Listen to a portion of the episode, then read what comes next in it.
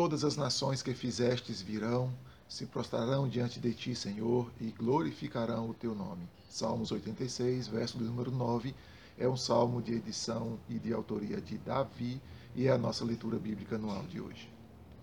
Esse salmo, então, composto por Davi, não é? E é muito que a gente não vê um, um, salmo de Davi aqui, apesar dele ser um dos maiores autores né, aí do saltério.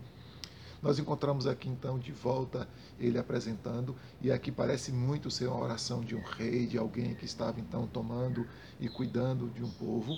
E inclusive Davi aqui repete não é? e faz algumas repetições do que a gente já viu nos seus salmos. Então, esse salmo aqui eu dividi em quatro partes e nessas partes eu tenho alguns pontos para apontar aqui para a gente perceber e ver o quanto Davi então se reverencia diante de Deus e o quanto ele então mostra a sua necessidade e o quanto ele precisa da ação do Senhor e também reconhece, não é, a mão e a ação do Senhor sobre a sua vida. Então aí do verso 1 ao verso 7, a gente vai ver esse Davi fazendo súplicas.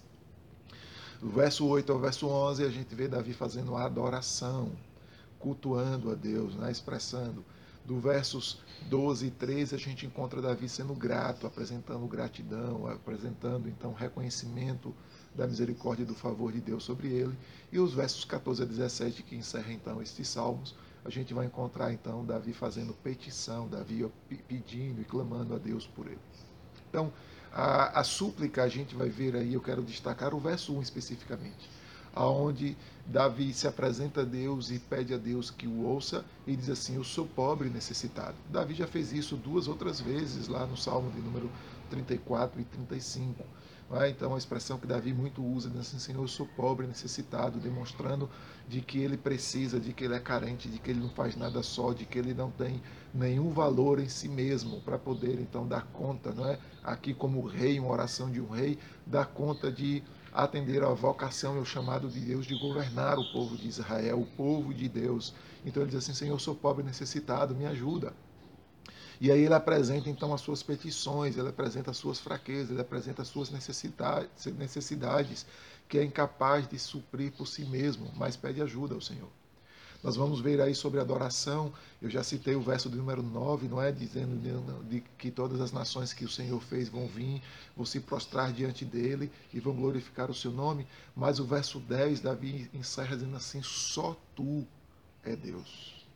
Só o Senhor é Deus. Porque as nações criaram, as nações projetaram, não é? Os seus ídolos, mas também projetaram seus governantes como se fossem os salvadores da pátria. E Davi aqui reconhece dizendo, já desde o início lá, né, sua pobre necessidade, diz assim, eu não sou salvador de pátria nenhuma. Eu não sou dono de nada, eu não tenho nenhum tipo de soberania, mas eu sou apenas um servo, um homem, e eu preciso do Senhor. Algumas nações se encostaram ou acreditaram de que o seu líder fosse suficiente, ou até mesmo seus ídolos fossem suficientes. Mas eu acredito que somente o Senhor e só tu és Deus que pode me ajudar. Só tu és de fato Senhor e soberano para acudir, me direcionar, me dar sabedoria, discernimento. E até mesmo a gente já viu em outras orações de Davi me ajudar nas guerras, nas batalhas, nas conquistas que estão por vir sobre o meu povo e para o meu povo.